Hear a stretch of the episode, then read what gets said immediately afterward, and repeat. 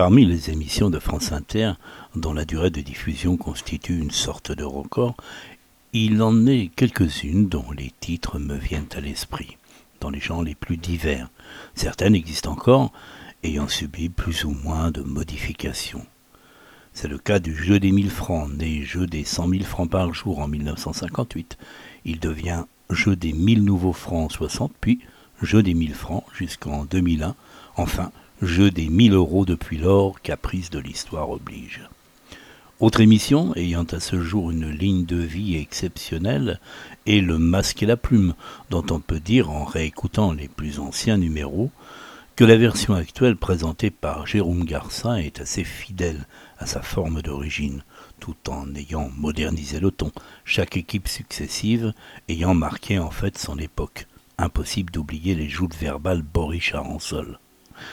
Que dire du Pop Club de José Arthur, qui vit défiler durant 40 ans tout ce que le monde du spectacle, de la musique, de la culture comptait entre 1965 et 2005. Que dire de l'Orient Coin, magnifique et audacieuse création polymorphe, signée de deux génies de la grande maison, Jean Garetto et Pierre Codou, qui ravirent par leur audace et leur pertinente impertinence nos oreilles, à nous, auditeurs, durant 18 belles années. L'information elle-même n'est pas en reste avec le magazine de la rédaction de France Inter, le Téléphone Somme, émission thématique abordant avec éclectisme des sujets liés à l'actualité, créé en 1978 par Gilbert de Noyant et présenté entre 1984 et 2012 par Alain Bédouet, lequel, à sa retraite, cède le micro à Pierre Veil. Et puis de 1951 à 1997, les antennes de la radio nationale ont célébré l'histoire avec un grand H, grâce au talent conjugué d'André Castelot, Alain Decaux et Jean-Claude Colin-Simard, puis à partir de 1963 de Jean-François Cap. Le principe particulièrement séduisant de l'émission consistait à évoquer des épisodes de notre histoire au travers de scènes interprétées par des comédiens.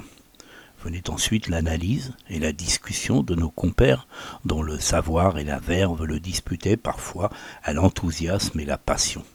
Dans le milieu des années 70, la tribune s'insérait dans le cadre des soirées du week-end orchestrées de mains et de voix de maître par Claude Dufresne, dont les questions faussement naïves dissimulaient en fait une véritable érudition. Mais de cela, je vous reparlerai car c'est une autre histoire.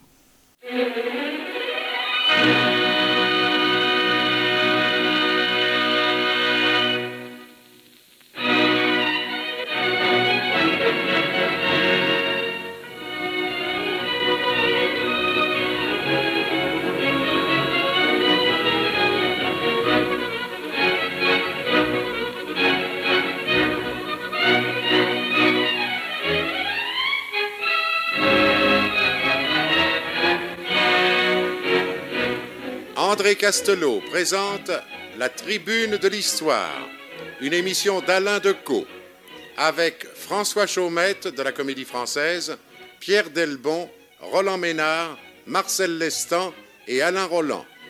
Mise en onde Alain Barou. Assistant de production Pierre Codou.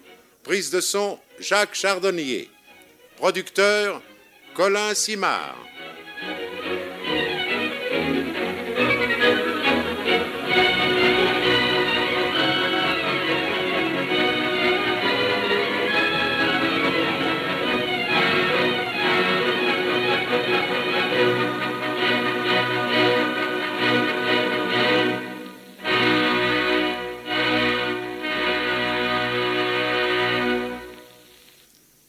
Autour du micro, les auteurs de l'émission.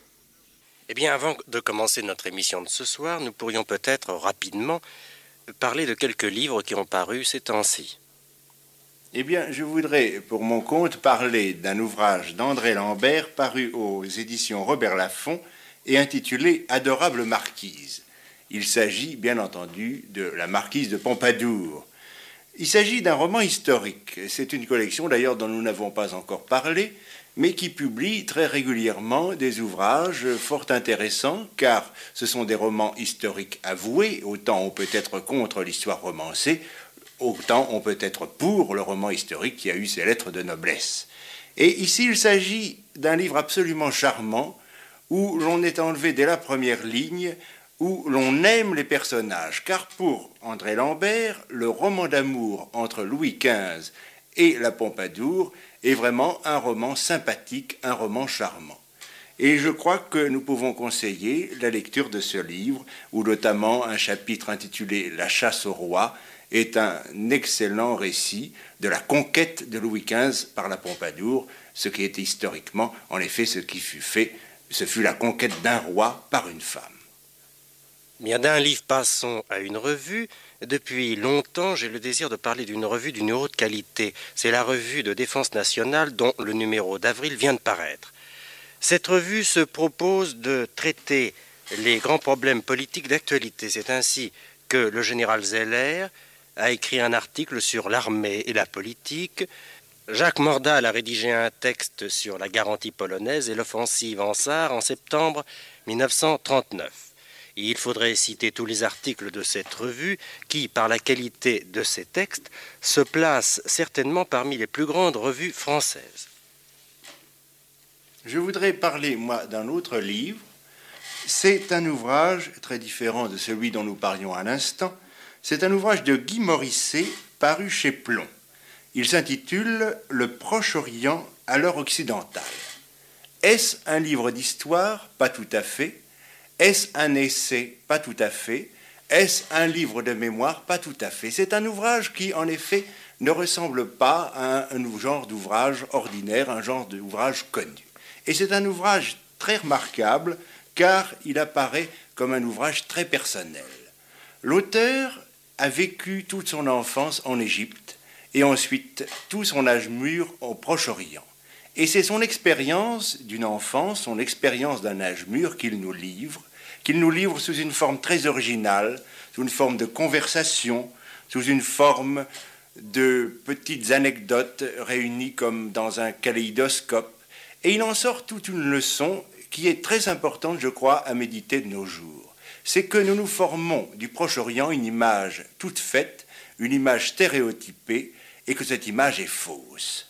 Je ne pourrais pas, évidemment, en quelques minutes donner le point de vue de Guy Morisset, car il est très subtil et il se découvre au fur et à mesure que l'on avance dans, dans, la lecture de son livre. Et en fait, sa conclusion peut se résumer ainsi. Il y a deux mondes, un monde occidental et un monde arabe, et ces deux mondes actuellement ne s'aiment pas, mais ces deux mondes peuvent s'aimer s'ils arrivent à se comprendre. Or, je crois que la lecture du livre de Guy Morisset peut faire que ces deux peuples se comprennent, et je crois c'est ce qui fait que le livre de Guy Morisset doit être lu, car c'est un livre important. Eh bien maintenant, passons à notre évocation de ce soir. Au fur et à mesure que nous poursuivons notre série d'émissions sur les témoins, nous comprenons mieux ce que l'histoire peut gagner en mettant en avant des personnages importants, certes, mais des personnages qui ont joué des rôles secondaires. En général, ils ont eu la possibilité de rester plus libres devant les grands événements dont ils ont été les témoins, et à travers eux nous pouvons parfois découvrir des éclairages nouveaux.